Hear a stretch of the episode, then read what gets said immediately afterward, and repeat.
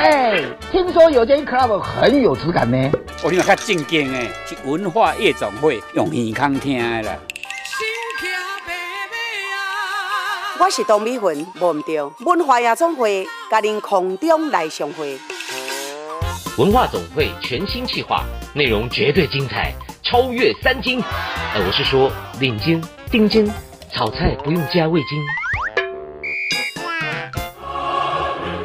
备好你的咖啡或下午茶了吗？我是陈建仁，让我们在周六下午一起听文化夜总会，了解台湾文化大小事。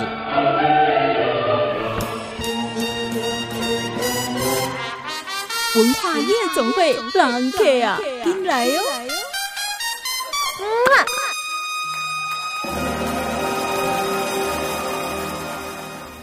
欢迎收听文化夜总会，我是安心，我是腾爱。今天呢是八月八号，不过我要先提醒我们的听众朋友一下，我们首播的时间是在每个礼拜六的下午四点，你在 Podcast 平台还有我们的波豆联播网上面是可以听得到的。但是我们现在又多出了一个播出的时间，嗯、就是在礼拜天的早上九点钟到十点钟，我们有重播。所以如果你听到我们讲今天，我们指都是礼拜六这一天，好不好？我怕大家搞。我们要多谢我们的观众朋友，听到这种朋友，对啊，很很支持我们呢。对，所以我们才会再多安排一个时段，让大家来回味一下这个精彩的内容哦。因为呢，今天我们的节目也是非常的厉害，你待会听就知道很热闹。我们先来进行第一个单元，文化很有事。文化很有事，真的很有事。我是周明轩，我们一起来搞事。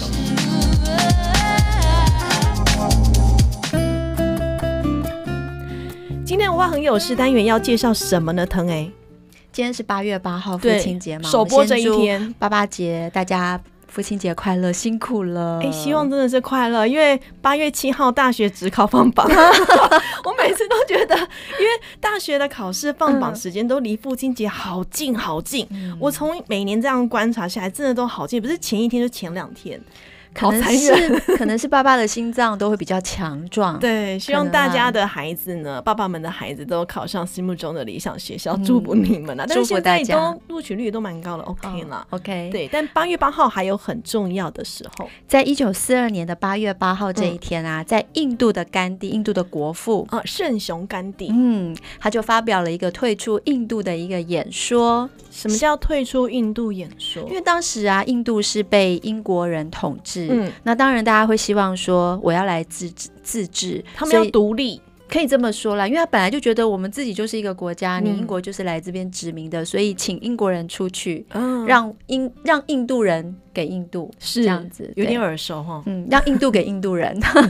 其实甘地这个部分，它也影响了台湾的，就像那时候太阳花学运啊，公民不服从，对对对，其实都是这样子。嗯，不过这比较这个沉重一点，我想来分享一下印度的故事。印度印度故事很多很多，安心你知道吗？印度有很多的神话，他们的神啊就有三亿三千多个，多元，然后也都可以并存。印度它。有点很两极化的说法，嗯、没有去过的人对他的印象都是新闻上面那些可怕的事件，但是去过的人每个都跟我说，印度好美，一辈子至少要去一次。我觉得大家就对于那个呃东南亚国家、南亚国家都会有自己刻板的一个感觉。你知道，像我举例恒河好了，嗯、他在那个圣城，这是地地理课本、历史课本会听到的。对，圣城瓦拉纳西那边啊，我妹妹去，她回来跟我分享说：“姐，我好爱啊！”我说：“你好爱什么？你看到了什么？”她说。我在恒河上啊，看到人在火葬。他去旅游，然后看到人家火葬，这经验实在太特别。我觉得一辈子大概一次而已吧。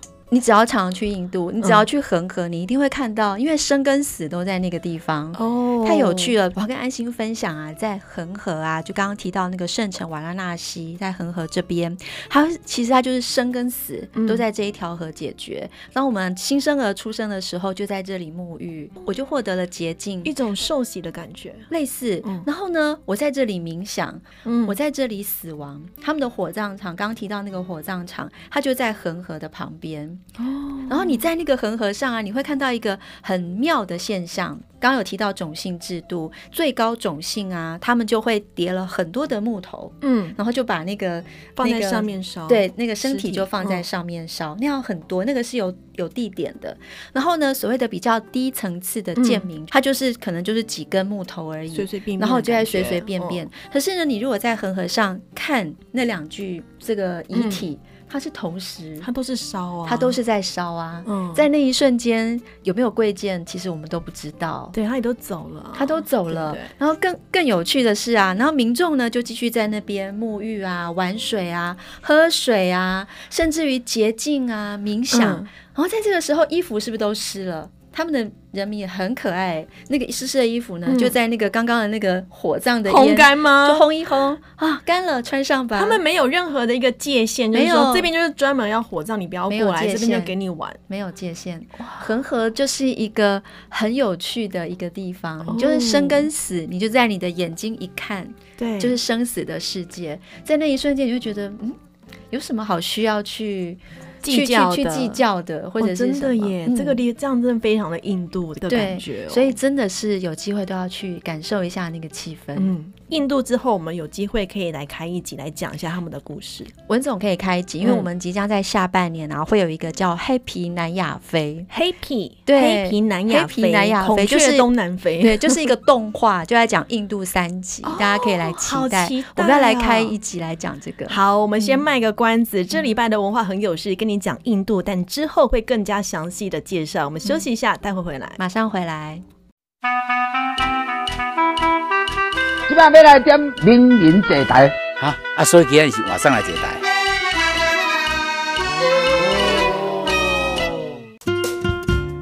天文化夜总会，我是安心，我是腾安。今天呢，我们要邀请到的来宾谈论的主题其实蛮特别的。你还记得你当年青春期的样子嘛？十七八岁呀，那个时候我们都是在跟我们的荷尔蒙对抗，对抗满脸的痘痘啊，跟家人对抗，跟学校对抗。可是当我们出了社会之后，你有想过你会遇到二次的青春期吗？哎、好奇哦，什么是二次青？春期呢，所以我们今天的名人来坐台单元就邀请到的是新活水的总编辑罗蓉蓉姐。大家好，我又来了。对，又来了，很好，很欢迎。还有的是新活水的专栏作家瞿心怡小猫。Hello，大家好，我是小猫瞿心怡。Hello，Hello，Hello，Hello。对，为什么会邀请了小猫一起来呢？因为他在新活水杂志上面有开一个专栏，他的专栏名字就叫做《撞上二次青春期》。二次青春期，二次青春期，对，二次青春期就是你们刚刚讲那个，我们年轻的时候不是都会，比如说呃，跟家人 fighting，或者是、嗯、呃，在很多事情上爆破这样。嗯，可是其实我觉得到中年啊，就是荷尔蒙，荷尔蒙之乱跟青春期是一样的，然后。我觉得人到青春期的时候，其实是在形成自我。就是你知道，年轻人都非常的叛逆，是因为我们希望那是一个完成自我的阶段。嗯，所以你你就是在强调你个人的主体性嘛。可是我觉得到中年之后，你会再一次的确认自己的主体性，然后会再一次的经历那个青春期的，比如说荷尔蒙的躁动啊，然后嗯，对人生的怀疑啊。因为你知道，中年有一个很恐怖的东西叫中年危机。是，但其实我我我。不是想要，我并没有那么直接的要谈中年危机。嗯，我想要谈的是中年的不知所措。嗯，中年的不知所措。对，就是我们好像觉得到中年就是呃什么三十而立啊，什么一类。四十而不惑，从小厉害。孔子这样告诉我们的，对，我们从小就往着孔子的路这样。对，没有事实很惑，事实非常的惑，很惑，对，很惑。好了，对，停一下，各位四十岁以上的女性，三十也没力啊，三十也没力啊，真的，干嘛攻击他？先让我来问一下，请问一下。二次青春期的年纪大概是什么时候啊？觉得大概四十几岁吧，四十岁意识到呃更年期可能不远了，或者是或者或者是呃有一点点中年危机的，有一点点中年危机的中年危机。所以蓉姐为什么会挑上小猫帮你写这个专栏呢？你觉得它非常中年吗？不不不不，我们在就是新火水的网站就想说开拓一些新的面向啊，那一样是文化的面向，但是探讨从生活开始切入。对，那但是，譬如像中年女性，这个族群一般大众或者是文化媒体比较少去关注，大家会关注青少年，嗯、对不对？会关注譬如说什么影视文化、嗯、文学什么什么。嗯、但是对于生活，然后对于中年女性的生活，就是大家很少那个面向能够，譬如我现在讲到中年女性，你就会想到更年期，就会是一些比较刻板的，对，甚至甚至是负面的，对。所以我们就想说，透过专栏的方式。让大家有更多不同面向了解中年女性的生活。嗯、对，那因为小猫常在脸书或者私下聊天的时候，会有各种生活上的分享，所以我对对对对，很好笑的人，很乐观正向又不同。嗯。刺激的想法来讲中年女性，所以我就跟他邀这个专栏。可是我可以把那个 credit 给一下黄立群，可以可以，对对对，就是我们的副总编，黄丽群非常的重要。因为呢，其实我们在谈这个专栏的那一天，黄立群也有来，嗯、然后丽群跟我其实很认识很久了，这样，所以我就他他来的时候，我在那边讲说，哎，我跟你讲啊，最近就是在讲什么更，我来写个更年期啊，中年忧郁啊什么的。黄立群就说，瞿欣怡那不是你的人设，我就说那什么，他说。你就是一个青春期的中年人，就是对，从黄立群的眼光，真的吗？观察给你的对，但但我觉得他就对他的认识，对，因为利群是一个看人非常敏锐的人，所以他就说你就是一个青春期的中年人，你不要在那边逃避你的人设了，写什么更年期，他就他就觉得我的中年的认同并不是那么的严肃，嗯，就我在谈很严肃的议题，但是我又是个很好笑的人，嗯，所以他他就。突然提出二次青春期，对，对他提出这个概念，然后后来我就讲说，那不然就是撞到好了，撞到，对撞上去的感觉，因为你没有预期，就你知道，干我都已经几岁了，我竟然还会青春期，那不是一件很荒唐的事吗？所以我觉得他他比较像是很动态的，我是撞上去的，我并没有预期到，而且我以前都会觉得。中年危机就是你知道借口，然后更年期哪会很难过？我跟你讲，真的会很难过，很不舒服，身体不舒服，就是心理啊，还有生理，你都需要去调试的。嗯、另外，刚刚小猫有讲到说，呃，新火水的副总编黄立群说你是一个青春期的中年人，但是会不会有人会把它解读为啊，就是幼稚？已经到这把年纪，其实不一样。比如说，青春期的中年也不是回春，嗯，也不是没有回春，是一种就是在中年期这个阶段，但是有一种青春期的样貌。嗯，对，但生活还是很积极吗？我觉得应该是在，因为中年这个阶段，我们用时间来定义哈，叫中年。可是他的青春期其实是他还是会有很多雀跃、跟冒险、跟好奇的一个探索。嗯，是不是？是。对。小猫比较最近很认真的在反省关于幼稚这件事。嗯。因为我最近跟人家打赌要减肥，啊，我们的赌金非常的高，就是这是一件非常幼稚的事情。赌金高有多少？很想知道。七万。啊，夸张！那你赢了吗？我干嘛跟你们讲？你要赢了吗？我们那个，我们期待你赢。八月中才好。好，加油！我不知道我赢了没？但你知道这件事情就非常的中二啊，因为我就会每天把它写下来，说我今天做了哪些练习，我的心情是什么，我就有做笔记就对。然后我那天就反省到说，看这一切超中二的，是，然后又超幼稚，这种赌约谁会赌这种无聊的东西？而且是一个月内要受最多，然后大家就开始。出一些什么鬼主意？他就七万全拿吗？对，Winner take all，就是谁赢谁受最多，一个月内谁全拿七万，而且是照比例，所以非常困难。哎，这个还真的是中年有经济能力才能赌哎。对对对，要这样讲也。我们以前是一人拿一千呢，但我不知道为什么我的朋友说要拿一万，我就说好吧。可是你知道，就变成你要很早，我每天都在做很多的健身，嗯，然后我的朋友们也是，然后大家都会出一些鬼主意，这样什么。我的家人还跟我说：“小猫治不济有医药。”我就想说：“你也太离谱了吧你！” 但是你知道，我就一直在反省说，这个很中二，这很幼稚。但我其实又觉得好开心哦，就是我竟然青春的感觉。我竟然四十七岁还在做这么幼稚的事情，然后我的朋友们也跟我差不多年纪，所以大家都一起幼稚，这不是很好吗？为什么中年人不能幼稚啊？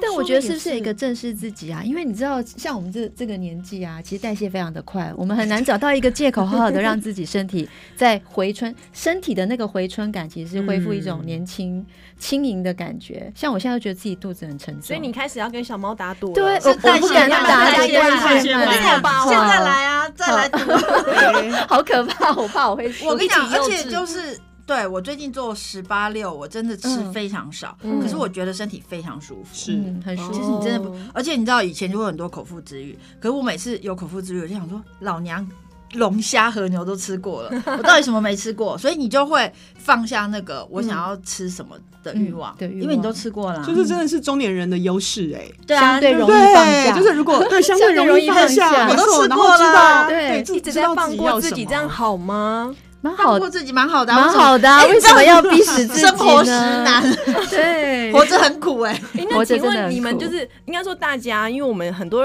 有些听众，他可能现在才二十多岁、三十多岁，他正要步入到四十，就是已经没有办法去拿十大杰出青年的这个年纪了，即将迈入中年哦。你们那时候迈入中年这个名词的时候，有抗拒排斥吗？有，你有听到说你已经被叫做是中年女性？那我觉得，因为你不会很直接的灌在自己身上说，嗯、因为是你每天每天的过，哦，每年每年的过，然后等到有一天惊觉，四十岁生日那一天，你在吹那个生日蛋糕的时候，哦、那个瞬间到底在想什么？哦，我有一个很棒的经验，嗯、就是我三十岁生日的时候啊。我本来因为就是 as a lesbian，我本来想说我这一生都不会再结婚了嘛，所以我包出去很多礼金，我就跟我的朋友们说，哎，我三十岁生日了，把我的礼金还来，这样，所以大家就把我包出去的礼金还来，你还可以再一次，没有，后来我结婚了，对对，但重点是我三十岁生日的前两天，我一直以为三十岁那天世界会爆炸，就是我一直非常的担心，我就不知道为什么，我就觉得，因为我就是个很白痴的人，所以我就想说，天哪，我三十岁生日那天世界应该会爆炸，对，很紧张，对，非常紧张，我那时候有 thirty crisis。嗯，然后我就想说我要写本书，但我那时候太年轻，我很多杂物，所以我就没有写。嗯、然后到我四十岁生日的时候，我住在花莲，我还每我还写日记，然后每天倒数，才差几天就四十岁，就正好那天万芳就来花莲演出，哇然后然后他是我朋友，所以他就来我家，然后我们、嗯、我的朋友们就买了蛋糕，还插了四十根蜡烛，哇塞，大家也太有力了，我们就开始喝酒，就你知道。在吹蜡烛的时候，万芳就祝我大神无敌耶，他就说大神无敌，你知道瞬间大家就嗨了，真的，就是我这我的人生再也没有什么好害怕的事情了，就突破了，对，我就过了，对，就是人生就海阔天空了。哦，就不用在意从此不用再在意所谓的年纪这件事情，不要被他绑住了。就应该也不是，就是买菜的时候，比如说那个你问了说，哦，这一把羊这一把葱多少钱？他说五十，我说哦，那就放下，就不会不好意思，就不好意思，不好意思，把葱五十开什么玩笑？对对，就我人生从此自由了。或者是你去餐厅点了一个东西，你去了发现很贵，就说哦，对不起，我改天再来。嗯，就无敌了，就无敌了，你从此就在。就是脸皮就变厚了这样子。可是那是你周围的人都跟你一样很乐观、很正面呐、啊。可是还是像我即将面面对四十这个年纪，其实我还是有一点很不安。加油 加油！不用，我们在这里跟你招手。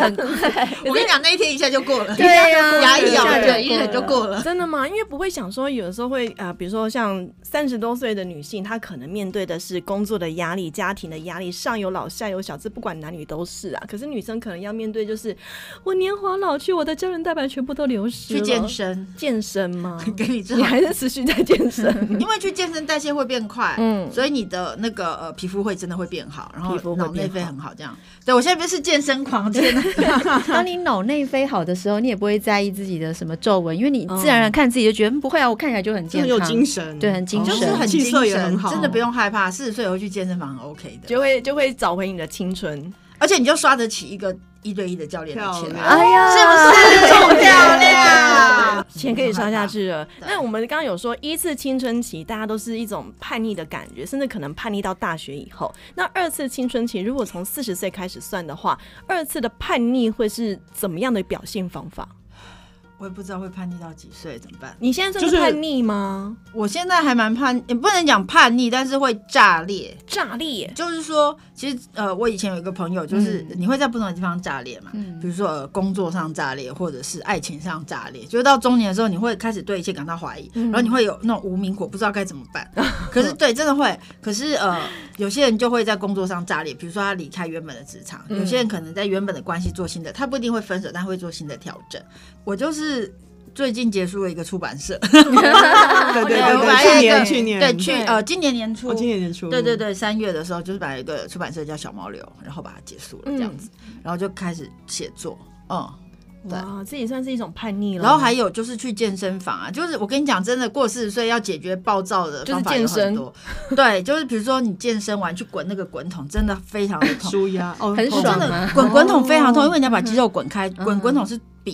训练更痛，我真的滚到快哭哎！哦我真的觉得我再滚下去我会哭出来了。对，再不然就是去跑步。嗯，我的爆裂可能就爆裂在。就是解决你的那个心中的叛逆，二次青春叛逆，就是对很多事情你还是会看不爽很多事嘛，对，对很多事不满嘛，那你就去跑步。哦，运动真的是有益身心。对，我就真的就去跑步这样。蓉姐也是用这个方法嘛？也是运动？对啊，我也是会运动，抗拒你的青春少。一点啊，嗯，但我对啊，去做。对，我有去做。对，我觉得，因为我已经做两三年在教 课啦。对对对对，蓉姐看起来不像是运动人哎。所以那已经是我极限，下一个就是要训练你的肌力的，对啊，核心肌群。嗯，我也不是运动人哎，我以前体育课都翘课，而且我体我差点为了体育延毕耶。我以前最讨厌运动，所以你一直从小被翘课，躲避球砸。哦，真的。然后就是从此上体育课就是一种灾难呐，我也好讨厌找各种理由，就是不想上就不想上。对。对，所以这是目前大家面对二次青春期叛逆的感觉。虽然蓉姐我感觉也不到你的叛逆，但是可能我的人生，可能我的人生一路都在叛逆了，所以就 就不觉得有什么特别的。哎，也是对，因为每个人的青春期有不同的表现方式，他可能是像刚刚小猫讲的，整个是炸裂，但有些人就是顺顺的给他过去，但可能他五十 岁遇到第三次青春期的时候，又有一个不一样的表现，有到五十，还要到六十，还要到七十，我好累哦，对不对？都也是有可能嘛，因为青春期其实不能再说二次青春期，它影响的不是用荷尔蒙来影响你的。表面表征，或者是你的情绪，还是有一点啊更更年期的时候。可是二次青春期，他遇到的是一种生活的态度、生活的文化，你所面临的各种的呃压力也好啦，同才之间，甚至像小猫有遇到一些过去的恩怨情仇，他在二次 青春期的时候，他都可以放下来喽。到底怎么做到的呢？休息一下，我们待会回来。今晚要来点名人坐台，好啊，所以今天是晚上来坐台。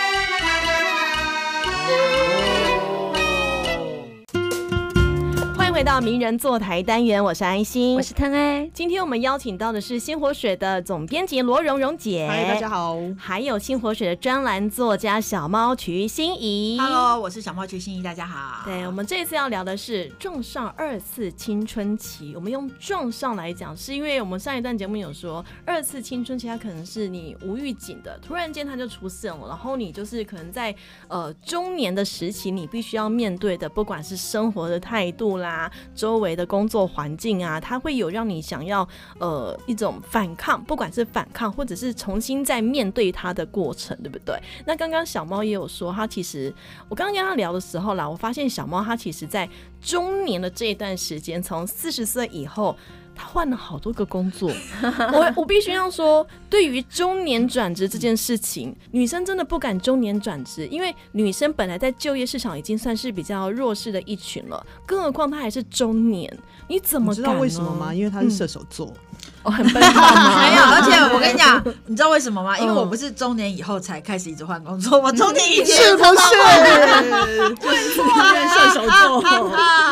可是你都没惊吗？为什么要怕？嗯，我我没有在怕。怕就像我那时候，其实我以前没有做过出版，然后呃，我只有做过两本书的编辑，我我的编务经验非常非常少。可是郭先生问我说：“那要不要来试试看？”我就想说：“哦，好啊。”就既然你敢，我也我我有什么好不敢的？就是你知道，我觉得呃，射手座你也是射手，是是是，所以我理解。对，所以你理解。可我觉得就是有一个机会对我敞开的时候，我通常都会 say yes，拥抱他。对，我就会往前去。然后那时候我想要做的是，因为我在职场上已经被训练了二十年，我做 content 已经做了二十年，我做过网站，做过呃杂志，做过报纸，所以我就在想说。我想要做一个整合的工作，那不管它是什么，它只要是内容，嗯、我都想要试试看。嗯、所以正好有一个机会可以去读书共和国成立一个新的出版社，嗯、而且其实我觉得有趣的是，他我不是传统媒体人出身，不是传统出版人出身，嗯、所以郭先生也希望我可以带一些媒体的观点进去，所以我就。用比较议题的方式来做我的书，比如说我做呃兽医的书，我们都要好好的，在谈台湾兽医的处境。对，就是兽医忧郁症跟自杀比例相当的高，只是我们都不知道，所以就用议题来做。然后做战斗妈妈的餐桌与家书，就是讲主妇联盟的呃基金会的一个妈妈，她怎么去面对做社运这件事情。我觉得就蛮有趣的，对。接触到各种不同层面的的问题跟议题，你想让更多人认识你想要告诉他们的事情。对，其实我做出版的时候，我的我的想法跟一般的编辑不太一样，因为一般的编辑认为他们是不被看到的，是隐形的。嗯，对。可是我一直都在鼓励我认识的所有编辑们，我觉得编辑其实是书的灵魂，嗯、你的选题跟你的包装跟你下的标题，嗯、每一个环节都在告诉这个世界你想要告诉他们的事情，你都在跟这个世界沟通啊。嗯、就是写文章也是沟通，出版也是沟通，嗯、做网站也是沟通。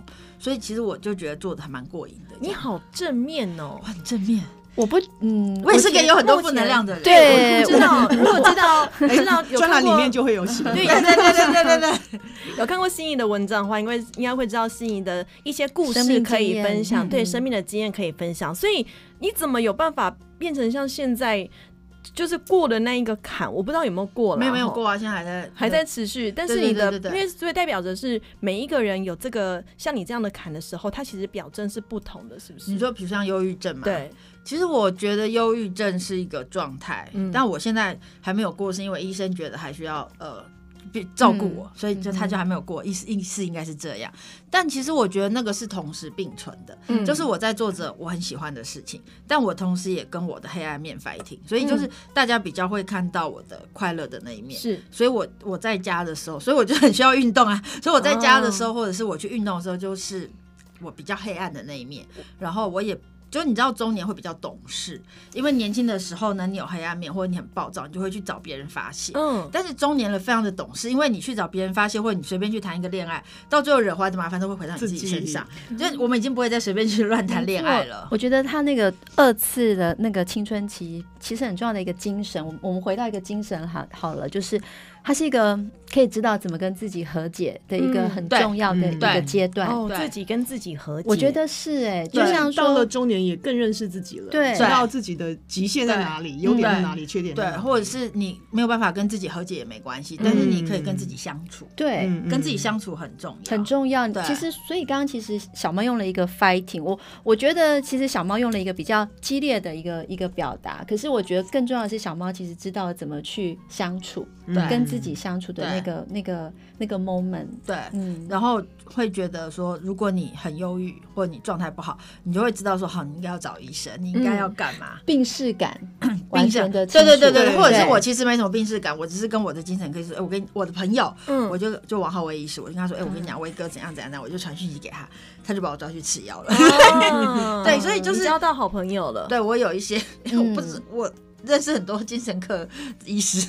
工作的关系，所以就是呃，我觉得就是蛮好的，就是呃，他们会知道怎么照顾你，然后你、嗯、你其实重点是你也知道怎么照顾自己。哦，怎么照顾自己？因为因为其实有时候看到，比如说像三浦春马，嗯，类似像那样的例子，哦、你就会觉得很难过嘛。但他平常很阳光，我也很阳光，嗯、可是你就会花比较多力气去处理那个幽微的部分，所以在新活水专栏。其实好像没有那么阳光，对，但也没关系，这就是没关系啊。我觉得我也觉得没关系，所以写作也会变成是某一种的抒发的管道。写作一直是我，它不能讲抒发，但是对了，它也是我调整情绪的管道。调整情绪的管道。或是整理自己，没有，其实写作是我的工作。现在 我对我我我觉得他的管道不晓得啊，小猫看听听看。我觉得小猫现在的管道其实就是运动，对，就是去运动。我觉得写作不是他的出口，因为他一直在写作，他还是在经验自己，不管是忧郁，就是喜怒哀乐这个这个过程，他没有帮助，他只是在跟自己对话，那个对话只在调整。对，可是运动应该对你来讲是出口，因为写作现在已经变成工作，所以他没有办法。帮助我什么？可是很多读者会透过你的文字来疗愈自己，会，我觉得哦，真的吗？我也有，我被疗愈到，谢谢谢谢。你有几篇专栏出现的时候，就是大家的读者的反应都是很温暖，就是非常写的好像是很黑暗的事情，比如说。人生的事情，就是他，譬如说当初那个忧郁症，他怎么样去面对他，然后怎么样接受他。对，然后有一些读者看到就是就是很疗愈，对，因为不是用一种比较负面或者是带有评价的在描述这件事情。对对，我觉得人到中年呢，也比较难评价别人，也比较不会，因为你真的知道生命很难。嗯，就是之前讲那个嘛，就是我我青春期的时候有一个很亲近的。朋友，然后大家因为一些事情非常不愉快的绝交，而且是非常决绝的，就此生再也不要见面的那种。在路上碰到都会假装，因为还是有些场合会碰到，就假装无视的走过去，绝不打招呼。可是 你你比较年轻的时候碰到他，或听到他的事情，你会还是会有情绪，对，然后就开始在家一直抱怨。但我那天听他的近况，然后是还不错的事情，我就会觉得蛮好的，就会觉得说。人生真的很难，人生真的非常的难。嗯，但是呃，人生很难，可是他这么努力的走到今天，然后我也很努力的走到今天，所以没有什么好放不下，没有什么好生气的。哦，然后你就会更包容他，豁达了，更豁达，豁达嘛。有办法在四十岁就达到这种境界吗？其实是四十七。我并不太计较的，我并不太介意。嗯，我并不太介意我的年纪出来。对，因为。我我那天就讲说，我那好像是跟曼娟老师吧，我们就讲说，张曼娟对张曼娟，我说如果让我们再回到十七岁，我们俩就一直摇头，不想回去。过了已经过了，老娘好不容易走到四十七岁，我不要再回去了。我已经是这种境界了，所以二次青春期的你不会再想要回到一次青春期的你。你知道一次青春期的我过得有多糟吗？多么的不懂事，多么就回到那个年纪，就是惹事精啊。我觉得好像回不去，可是你在回首看自己的时候，也会笑一笑，也会安抚一下自己，然后但。我觉得我们在中年这个这个阶段，二次青春期，觉得还有一个很重要的资产，就是我们可以更能够去跟，呃，就是在面对，就是我们现在是夹层嘛，在工作的时候，尤其是刚好是一个小主管啊，夹心饼干上有长官的交办，然后呃，还有工作伙伴的一些可能，他们也会对人生迷惘，在这个时候其实会多一点体谅，这是我我自己在职场上也会有的体会。所以蓉姐会体谅你自己的员工吗？哎，我好尖锐啊！你突然看到我讲这一题，哎，你突然看到我讲这一题，而且会录录下来存证的，罗柔，真的，你的工作伙伴正在外面。对对对，我们今天的名人主角是心仪小猫，会不会嘛？偶尔会啦，偶尔会。哦，我跟你讲一个例子，我这几天正好想到，就是我不知道为什么，我想到我呃。二呃三十出头的时候就当小主管，嗯、然后呢，呃，我我就是呃不是每天进办公室，可是只要我不进办公室，就会有一个年轻的没有安全感的女同事会去欺负我的编辑，哦，就是。但我觉得我现在理解她是没有安全感，那我也理解她为什么。是，结果有一天，你知道办公室我们那个办公室超安静的嘛，大家都在工作，我就。我就我的编辑被被骂哭了，我就拿起电话骂三字经，骂的超大声，然后我就干，你下次再怎么样怎么样给我试试看。就那个编辑隔天就那个小朋友就来道歉了，我不应该什么什么什么。可是其实我后来就当总编辑啊，我跟你讲，当总编辑就是不能生气，因为每次骂完编辑都要对对对对，我都尽量对对对，就开始是有危难的地方，那个是有进阶，也是自己学习的过程。譬如一第一次的时候，你会爆。哦，爆爆炸裂，嗯，对，然后第二次就爆之前就是憋一下，然后我还是传讯息好了，嗯，对，就是不要直接用讲的，嗯，我还是传讯息，就是文字可能可以缓和一点。第三次就我隔二十分钟再来跟他说这件事好，就是会自己逐步的控制，就是说，因为事情是要处理嘛，对，但是有的时候情绪立即的情绪无法帮助事情顺利的处理，对，那可能情绪就是自己的，要先。过滤一下哦，对，然后要想，哎，同事是哪里的状况不懂，还是沟通的问题呢？还是哪里？对，就是自己要反省一下，这样。就是要发脾气的时候会这样站起来，我先去买包烟。大家我给你买包烟，因为你发完脾气以后烂摊子还是你要收，真的，谁会帮你收？对，就是这样。之前我有听过啊，有有人说二十岁的女生是最漂亮、最青春、最洋溢的，可是呢，更多的男生或更多的人他会认为，哎，不对哦，大概四十岁以后的女性会最迷人。他用迷人来形容，因为她的处事的方法已经跟年轻的时候是不同的，她的懂事，她会有让她增添很多的风采。那加上四十岁，老实说，你要说中年，他很年轻啊，嗯、对不对？他的外表也都表保持的很好，所以大概四十岁以上的女性会是最迷人的。你们会认同吗？当然啊，我一定要认同啊，因为放下了，因为有自信了，因为也不在乎、不计较了，活出自己。那当然就是对重点是自信嘛，对不对？嗯，我觉得是豁出去。像我，我前一阵子有在脸书分享，因为我这辈子就是都喜欢穿黑色衣服，也不喜欢露手臂。你今天穿蓝色，露腿，就是都很深色。可是我就是前一阵子去那龟山岛去海边，我就真的给自己买一个小花裤，很好，我觉得这是我人生很大的一个突破。然后我给我妈妈看，我妈妈高兴死了，一直跟我说：“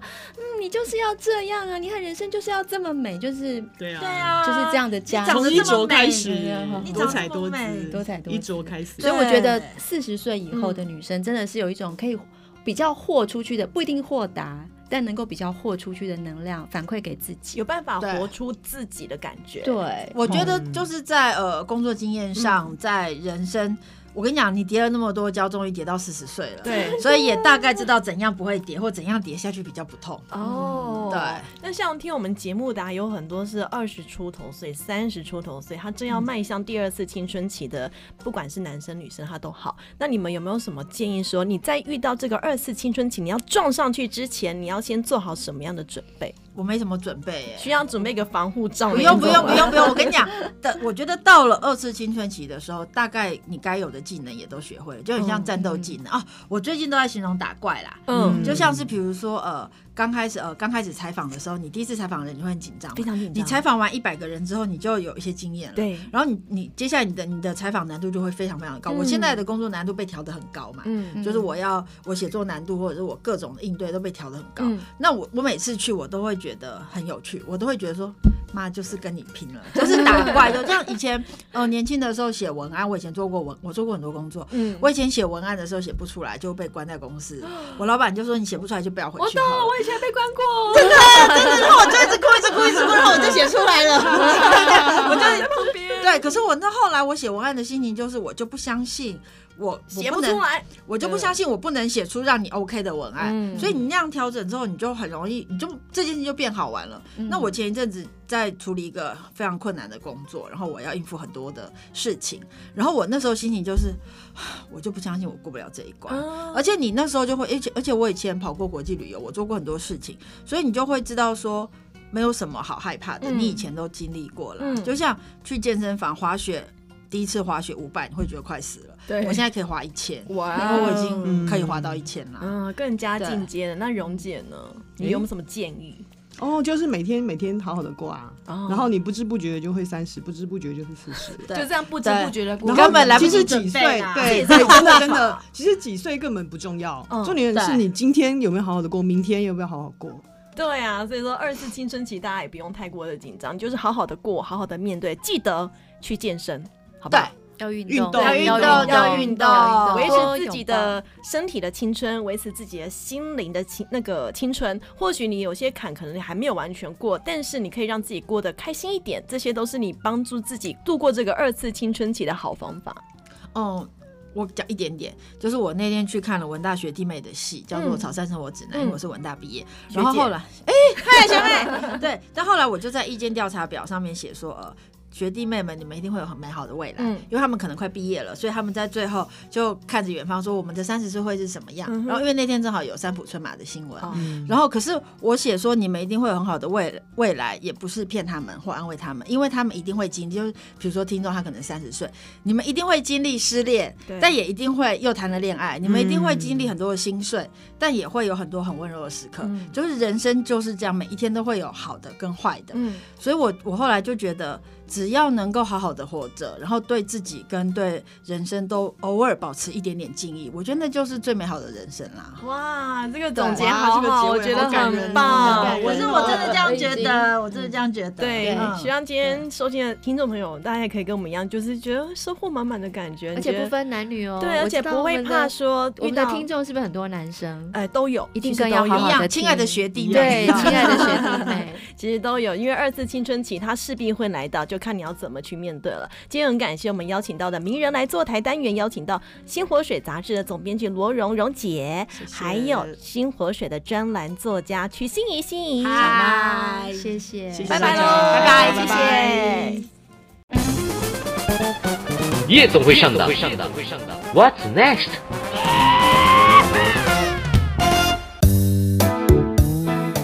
回到文化夜总会，我是安一心，我是腾 A。今天夜总会上档来告诉你几个很特别的活动，是不是很热？这个暑假超热的啦，动不动就破纪录。台北已经不知道破几次纪录了，真的。纪录。要带孩子们到一个地方去，赶快消暑，就在我们国立的台湾科学教育馆哦，科教馆在士林，在士林有一个学展。